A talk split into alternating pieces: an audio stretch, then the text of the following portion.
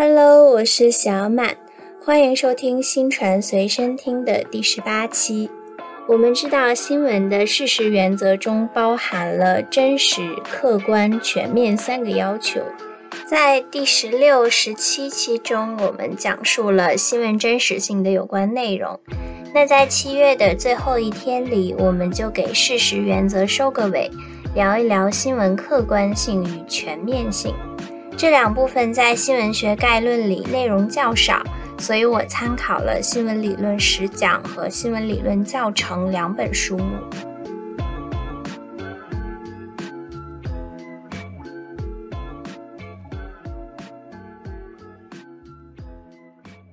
简单来说，客观性就是以中性语言呈现完整的事实，不得将个人的好恶倾向表现在新闻中。在第十六期的时候，我们讲到了新闻真实，在那一部分呢，我们提到了新闻真实和新闻客观之间的关系。这里呢，我们就再复述一下：客观性原则是实现新闻真实的基本途径。新闻的真实性与客观性是紧密相连的一组概念。新闻报道的客观性，就指传播主体在报道自身之外的对象时。不能以自己的意识、意志、情感等改变对象的本来面目，也就是不改变对象自身的内容。这种客观性的具体内涵包括了两个大的方面：一是作为新闻报道的客观理念，即传播主体在报道新闻事实的时候，要超越自己的爱好和兴趣，特别是自己的利益需要，将新闻事实的实际面目反映出来。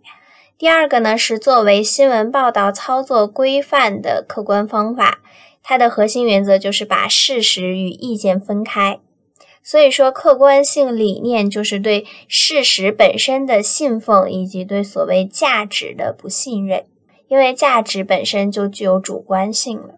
那对于客观性的这两方面的具体内涵呢，我们也做一定的展开。首先呢，从作为新闻报道的客观理念上来看，作为一种理念，客观性就是指在工作之前，新闻从业者的脑子里要对这个职业有一种认识，就是我要向公众客观的、不带偏见的报告事实，而且相信能够把事实和关于事实的价值分开。所谓事实的价值，就是主观性的对事实的评价。新闻从业者在报道事实的时候，对事实本身要非常尊重；对于有关事实的评论，要持一定的怀疑态度。这种具体的内涵呢，包括五点：第一个就是要诚实；第二点是要超脱、平衡、公正的去看待事物；第三点呢是不要具有党派色彩，不抱成见或者是偏见，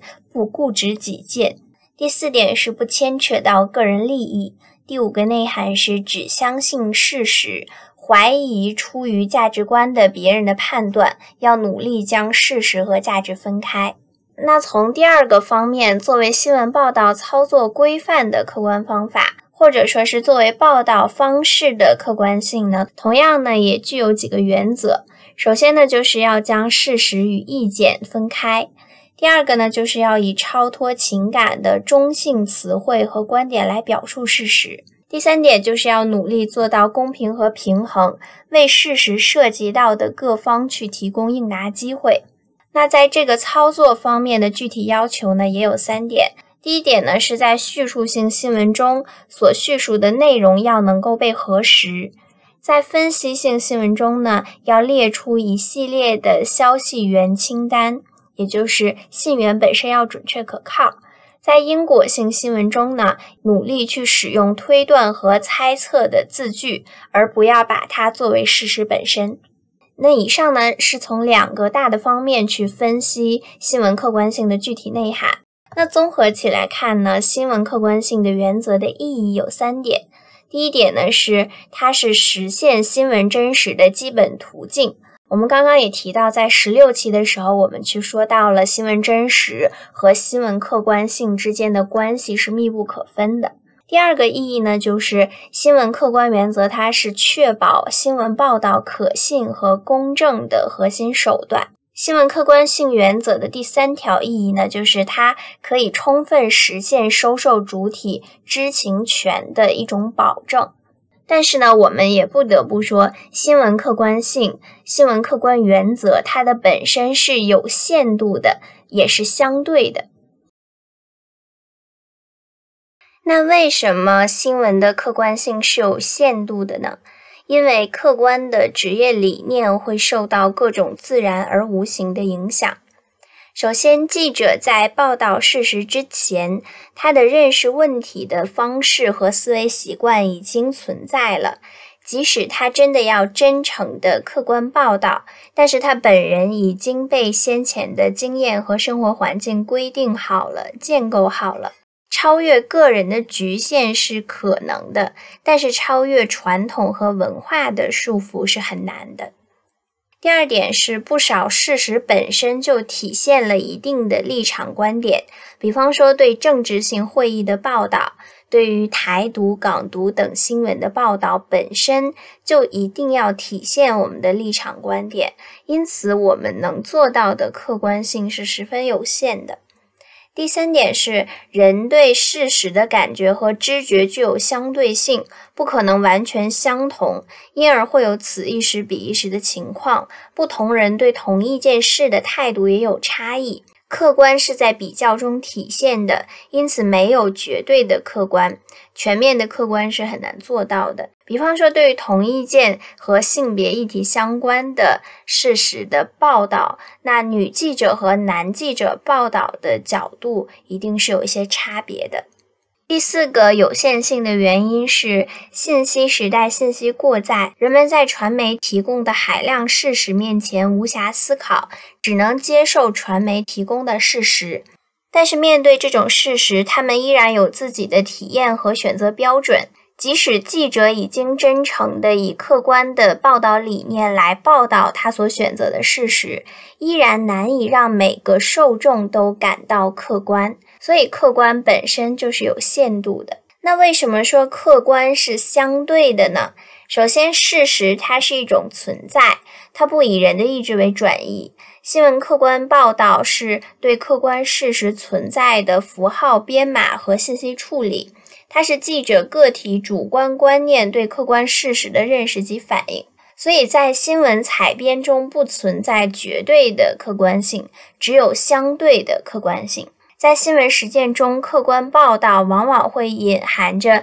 新闻采编人员的主观判断，只是二者是存在着主次之分。客观报道是主体价值，主观判断是附属价值。但是要做到绝对的客观是不可能的。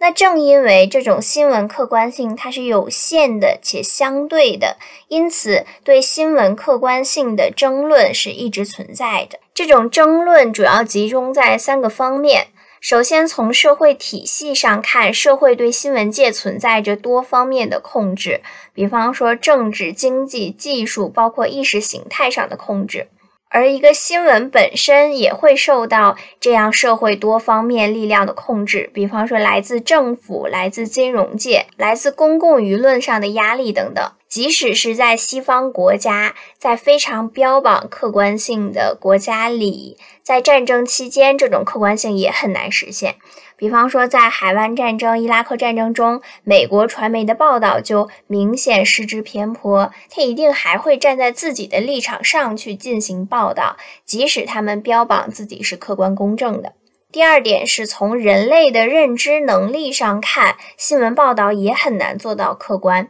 我们刚刚也说过，新闻客观它是有限度的，人他是不可能完全超脱、完全客观的，这是我们人类能力的一个局限性。更何况，新闻记者面对的是越来越复杂的世界，他们能去报道的，他们能选择能看到的，仅仅是较小的一部分事实。因此，记者在取舍材料的时候，就会表现了他的主观意志。可能你看某一篇新闻报道，你觉得这个记者在对这件事情的叙述上是比较客观公正的。但是在这之前，他为什么选择要去报道这件事，或者说选择去报道这件事中的某一部分作为他表达的重点和焦点？这个过程中就已经体现了他的主观意志。人是没有办法做到完全客观的。那第三个争论的方面呢，就是从新闻媒体组织的权力结构和文化角度上看，客观性也很难做到。因为客观性原则虽然要求报道必须针对事实且坚守中立，但是新闻机构却和其他的社会组织一样，有其组织内的权力结构与文化。身处其中的新闻工作人员很难为了坚持专业理念而完全置身事外。我们在去讲传播学的时候提到过一个前往理论，我们之前呢也去讲过把关人。一个新闻事件，它被报道出来，这个过程中是会经过层层的筛选，而新闻报道人员也身在一个人际关系的网络中，他是没有办法做到完全的客观的。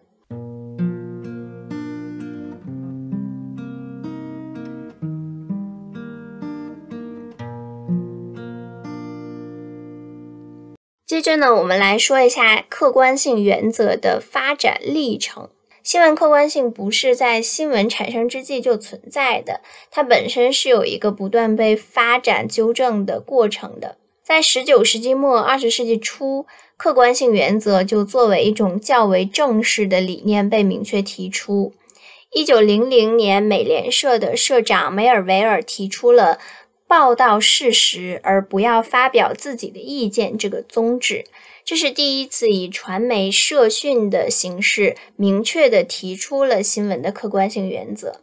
但是，尽管这个原则提出时间比较早，但是在十九世纪三十年代之前呢，报道事实的这个新闻标准是在政党纷争中是力量很小的。当时的独立战争消灭了作为殖民地重要政治因素的托利党人，随之而来的呢，是为了控制政府而在保守的商业制造业主与崛起的中产阶级之间的斗争。在这个过程中，第一修正案在一七九一年就确立了新闻出版自由、平等权利的合法地位。但是，这种得到宪法认可的自由，却成了联邦党人和共和党人在这个新国家里利用报纸去宣扬政治观点、相互攻击的一个合法保障。也就是这一时期是政党报纸发展的时期。因此，这一时期的报纸大多为政治团体所控制，靠政治团体生存。那在这种情况下，报纸就变成了宣传的工具。报纸是以服务一党之力的言论为主要内容，而客观的新闻报道是附属的存在。在这个政党报纸的黑暗时期里，报纸丧失了对客观事实的尊重，报业也因此失去了自身的职业素养，成为党派的附庸和政治纷争的工具。直到十九世纪三十年代开始到十九世纪末，以事实为基础的客观报道原则才初具雏形。这一段时间呢，也和电视报的时期是比较吻合的。如果有机会，我们之后再讲新闻史、拜新史的部分会讲到。随着电视报的产生和出现，它就扩大了受众，使政党报刊逐渐退出历史舞台。这一部分呢，以纽约太阳报为标志。电视报的产生和发展，使美国报业走上了商业化的道路，并且带来了从新闻报道内容到新闻观念的大变革。这个变革过程中，就使报道的客观性成为必然，而且还产生了对整个新闻行业在新闻采集传递过程中进行指导与评判的职业准则。因为一旦报纸走上了商业化的道路，他们不再去为某一个政党，而是为了自己的利益去服务的时候呢？他们一定就会更多的去进行新闻报道，当然这中间也存在着为了博取眼球去做一些黄色新闻等等啊，这是另一个弊端。但是不得不说，在这过程中，他们至少是对新闻的报道是有客观性的要求的，而不把它再作为宣传的工具了。真正的把客观性原则做界定，作为新闻业的一个专业标准，是在十九世纪末一直到二十世纪的四十年代之间。二十世纪初，普利策创办了哥伦比亚新闻学院。他提到了学院教育在于强调正确与可靠的报道，应该训练学生把事实与意见区分开来。但实际上，普利策在这之前，他和赫斯特的《纽约新闻报》，他们两个是用黄色新闻去进行一个商业竞争的。所以，我们可以说，他在这一个时间去讲客观性，实际上是对他之前的事业中的一些不当的行为的一种反思。紧接着，我们熟悉的李普曼在一九一九年发表了一个文章，叫做《现代自由意味着什么》。他在这篇文章中也提出了客观报道的理念，并且李普曼在一九二零年的《自由与新闻》中也全面地探讨了客观新闻学。紧接着，在一九二四年，克劳福德的新闻道德第一次正式讨论了客观性原则。为它做出了界定，并且把它作为新闻业的一个专业道德标准。美国的报业主编人协会也制定了相应的新闻准则，将报业的独立性、真诚、真实、准确、公正、无私等客观性法则的条件和内容，作为新闻业的道德标准来加以明确。接着，在二十世纪四十年代之后，客观性法则又经历了批判文化思潮的外部挑战，以及客观性本身的一个内部矛盾，出现了一些细化和变化。一九四七年，赫金斯委员会在经过大量调查之后指出，在当今社会，只是真实的报道事实已经不能令人满足。必须报道的是事实的真相，因为当时的报刊已经发展出来一种奇怪的客观性，就是由半真实、不完全、不概括而产生出来的假客观性。就是我虽然报道的这一段话是对的，但是它不能完整的概括整个事实，因此会给人造成误解，并没有真正的做到全面客观。尤其是他们在经历了五十年代的麦卡锡事件之后，人们也看到，在客观性法则的一个外衣之下，新闻业会过分的强调那些所谓科学的操作步骤和要领，反而无助于反映客观现实的本来面目，可能会使报刊去丧失道义上的责任。转而去维护和掩饰现行权力结构中的不平等和非正义。这句话是怎么理解呢？比方说，在面对一些含有意识形态，或者是需要我们去进行道德上的讨论的事件中，报刊就打着一个客观公正的幌子，实际上是对受害者或者是对弱势群体的一种不公正。所以大家就对这个客观性法则以及这个客观性法则容易被利用这件事情也进行了一些反思。到六十七十年代，一些新的新闻报道形式，比如说新新闻主义、倡导性新闻学、调查报道、精确新闻学也相继出现。他们就认为客观报道它会对事实过分注重，而丢掉了真理。随着广播电视的飞速发展，也使得新闻客观性这个问题更加复杂。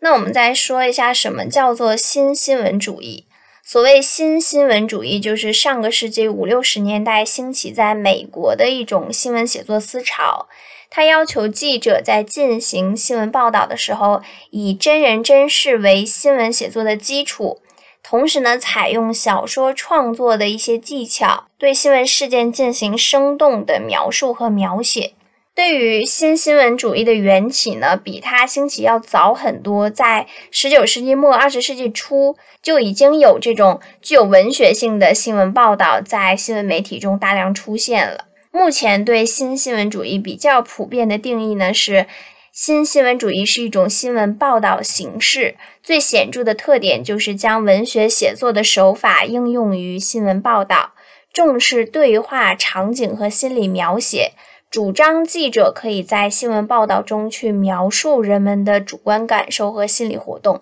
去不遗余力地刻画细节。这种文学和新闻交织的书写方式，一开始是不被新闻实践所看好的，因为它和当时新闻实践所倡导的客观性准则是大相径庭的。一直到一九七八年，普利策奖委员会它特设了特稿写作奖，这种文体才彻底消除了它的合法性隐忧，成为了一种兼具新闻性和文学性的新闻写作方式。正如李良荣教授所指出的，新新闻主义它其实为新闻特写和通讯题材的写作提供了全新的借鉴方式，甚至说可以提供了变异的可能性。也正是这种可能性，为我国后来的非虚构写作新闻实践埋下了一个伏笔。从刚才我所说的新新闻主义中，你也可以看出，它和新闻客观性是有一些矛盾的，但它同时呢，也是对新闻客观性的一种扩充。新新闻主义它并不是要取代传统的新闻写作，更多的呢是提供一种竞争性的思想观点形态，是对新闻客观性的一种补充。那说完了新新闻主义对客观性的一个冲击和补充之后呢，我们再来说一个新媒体环境下大家更爱去说的一个词，叫做透明性。好像现在新闻透明性正在逐渐的取代新闻客观性这种说法。透明性呢，作为互联网的时代精神，在很多社会领域都受到推崇。它在新闻传播中的确切含义，一般指的是新闻采集、组织和传播都对公众公开，新闻编辑室的内部和外部都有机会被监测、检查、批评，甚至这种透明性还介入到新闻的生产过程中。透明性呢，还包括了公开性以及参与的透明性。公开性呢，指的是新闻生产者是否对新闻制作过程中保持公开，包括告知公众的事实来源，向公众展示已经在报道中囊括一切的有关的利益团体。参与的透明性呢，就是让公众也参与到新闻生产过程中来，允许公众对报道内容有贡献，使用 UGC，也就是用户生成内容等。从这个透明性本身来看呢，它更要求的是把公众纳入到新闻真实的建构中来，用这种方式来纠正和对抗报道者自身存在的主观偏见。实际上呢，并没有完全否定客观性的理念和原则，它向客观性注入的是一种对话性的元素，认为真相并非是一种预先的假定。或者是报道者的独断，而是成为与公众共享对话的集体知识，也是公信力和权威性的一个新的来源。所以说，现在透明性还没有完全取代客观性。那最后呢，在新闻客观性这部分呢，我们再来去补充区分几个概念。首先，我们一直在讲的新闻客观性原则。作为一种原则，它强调的是对新闻事实的高度重视，将事实与言论分开，有公正的报道立场，以及采用客观的报道方法等等。那还有一种说法叫做客观性报道或者客观报道，它就是通过对事实的精心选择和精心安排，借客观叙述的形式，巧妙地渗入自己的看法与观点的一种报道形式。那第三个概念呢是客观主义。客观主义它和刚刚我们所说的客观报道、客观性原则是完全不一样的。客观主义它主张的是新闻只记录发生的事实，不主张人们对新闻事实进行选择和组织。客观主义指的就是新闻要对事物进行纯客观的描述。他所追求的是对事物现象的单纯罗列，不能如实的反映事物的本质，因为客观主义要求你就是完全的陈述事实，不能组织，不能选择，这实际上是做不到的，它也完全不符合新闻客观规律。所以，客观报道是对的，客观性原则是我们要坚持的，但是客观主义我们做不到。而且它是属于资产阶级的新闻思想，它的本质是抹杀和掩盖阶级属性，通过对事物表象的罗列去掩盖和歪曲事物的本质，一定会给读者一个错误的导向。我们都说了，他做不到完全的客观。那你坚持客观主义本身也是你去不客观的一个幌子而已。接着呢，我们来说一个名词，叫做有文必录。这个和客观主义一样，也是错的。有文必录呢，就是西方新闻传播学界中一种关于真实性的观点。这种观点认为呢，只要听见某人讲过，或者是见之于某种材料的事实或情况，新闻媒介就可以加以报道。至于你所报道的事情的真实性，报道者可以不承担责任。另一种对有文必录的解释呢，就是新闻传播媒介不应该以本身的利害关系和主观因素来取舍新闻，而尽可能的把所得到的新闻都如实刊登。这实际上和刚刚的客观主义是有异曲同工之妙的，就是记者对你所见到的事实不加挑选的报道，看似是一种很客观的方式，但实际上在实际操作中完全做不到。并且他主张有文必录，也否认了新闻工作者的主观能动性，否认了他们对事实一定会存在的这种倾向性和选择性。听到什么就写什么，不去对它的事实本身的真实性加以验证，这是一种不负责任。那客观主义是不对的，有文必录是不对的。那是否主观主义就是对的呢？其实也不对，因为主观主义它是完全和客观主义相反，是完全从新闻传播事业的指导性出发，只强调立场观点，而不善于用事实说话，不做客观报道。因此，主观主义和客观主义一样，都是两个极端，都不正确。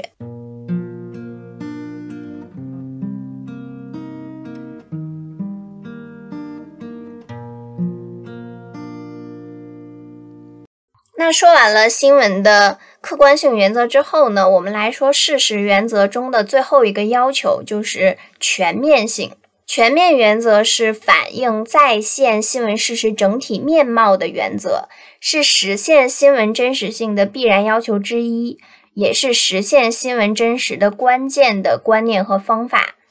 这种全面是相对于片面而言的。全面性既是新闻报道的一种观念，同时也是新闻报道的基本方法。新闻传播的全面性，就是向社会公众提供全面的而非片面的、整体的而非零星的、正确的而不是歪曲的事实情况和意见。从一般的意义上来说，所谓全面，就是从横纵两个向度上去提供各方面的事实情况意见。而不片面的报道和隐蔽事实。从新闻事实的构成角度看，全面性有三个方面的含义或者要求：第一个是针对个别事实报道的全面性；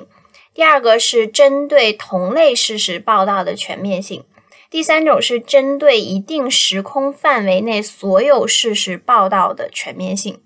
第一种全面性，也就是针对个别事实报道的全面性呢？比较能够落实到每一个具体的新闻报道之中，是传播主体比较容易把握和相对比较容易做到的。后两种全面性，也就是针对同类事实报道和针对一定时空范围内所有事实报道的全面性呢，要达成这两种，首先要对新闻报道观念就有要求。实际上，就要求新闻报道者以全面、整体、真实的新闻观指导和约束新闻报道活动，去对待同类事实和一定时空范围内的所有事实，都不能以点带面，以局部带全部，以微观带宏观。从报道观念上就要贯彻全面性的要求。而我们刚刚说，一定时空范围的所有事实都要做到全面嘛？那从这个时间上来看呢，全面性还包括了及时全面和历史全面两个方面。第一个及时全面，就是所有具体新闻报道的内在要求是要及时快速。所谓及时全面，就是因为所有的具体的新闻报道的内在要求都是要及时快速嘛。这种及时全面，就是具体新闻报道要反映事实在截稿之前或者某一确定的报道时间点为止的整体面貌。谁都不知道这个稿件发出之后会有什么新的变化，所以它的全面性是只能截止到它发稿之前事情的全面。而历史全面呢，就是新闻报道要反映新闻事实历史的变化的全面性和完整性。不单是这一件事情，可能它之前发生的所有时间轴，你都要把它排好，都要讲清楚。而针对实际的新闻传播情况呢，全面性还有两个需要特别强调的方面。第一个就是这个全面一定要包含对负面事实的报道。所谓报喜不报忧，或者报忧不报喜，在全面原则上都是偏颇的。但是呢，在我国的实践上来看呢，我们要解决的问题就是报喜不报忧的这种现象。第二个呢，就是对于有争议的问题，集中在揭露性、批评性的报道中，传播主体更要去顾及各方的情况和意见，要运用均衡或者平衡报道的手法。把事实的整体状况再现出来。如果想要在争议事件中达成新闻真实，做到新闻客观，保证新闻的全面性呢，就要给双方一个同等的报道篇幅和双方给各方都要有发声的机会。除此之外呢，全面性还有一个要求，就是全面不能停留在对事实表面现象的全面罗列上。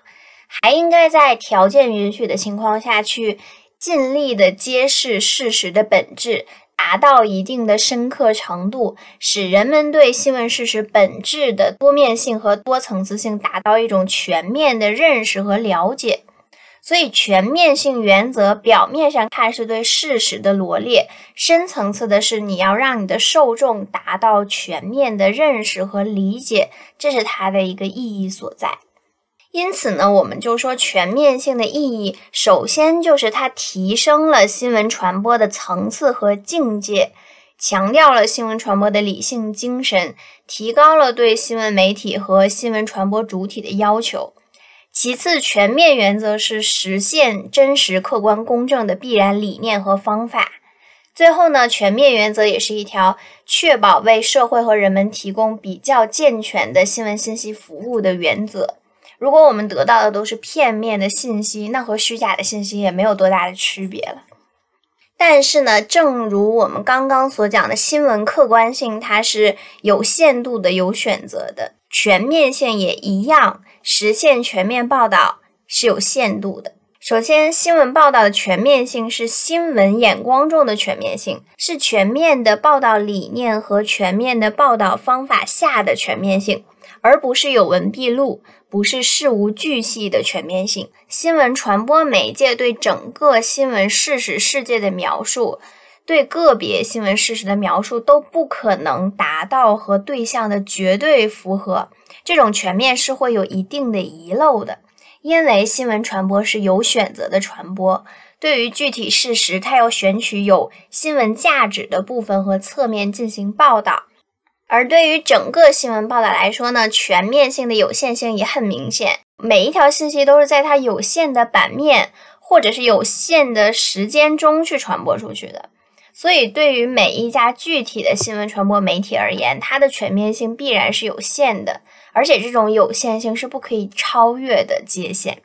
其次呢，就是新闻传播主体认识事实的能力与水平。新闻事实本身构成或者变化的复杂性，以及整个新闻传播大的环境的这种限制和宽松的程度，都会对新闻传播主体把握新闻事实形成各种作用和影响。在这个方面上看，其实和客观性为什么有限度是一个原因，因为主客观条件的限制，人的认识既不能做到完全客观，也不能做到完全全面。但是我们为什么还要提出客观性、全面性这种要求呢？就是尽管有限，但是我们还是要尽力呀。我们虽然实现客观性、全面性很艰难，但是不能因为艰难而退缩，就像考试一样。所以，全面的新闻传播理念和方法。它可以帮助新闻传播媒体尽力的提高全面的程度，向全面性进行接近。虽然做不到绝对，但是我们可以做到相对的最好。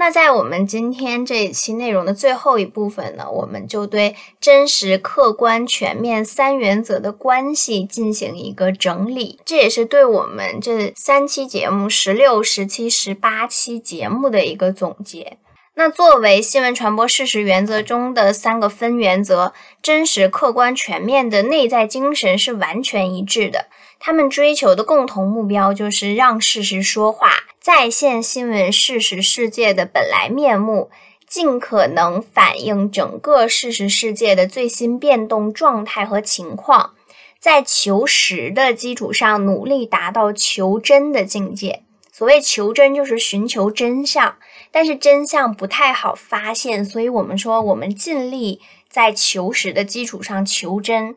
那如果将这三个分原则再去分成两个层次的话，真实原则就是第一层次的原则，它是整个事实原则的内核。如果没有真实，那事实原则也就没了根基。真实是新闻传播总的要求，也是最基本的要求。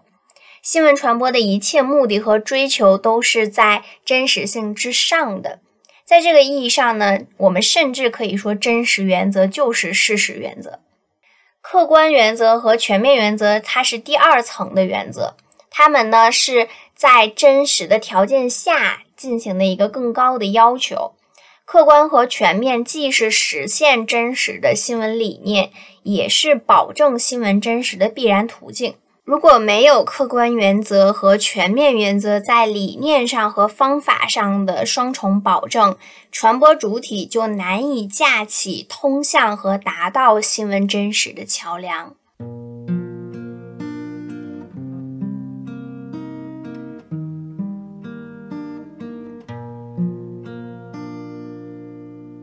那以上呢，就是本期节目的全部内容了。最后一部分呢，也可以看作是这三期节目的一个小总结。感谢你收听到这里，八月份也要一起加油哦！我是小满，我们下期见，拜拜。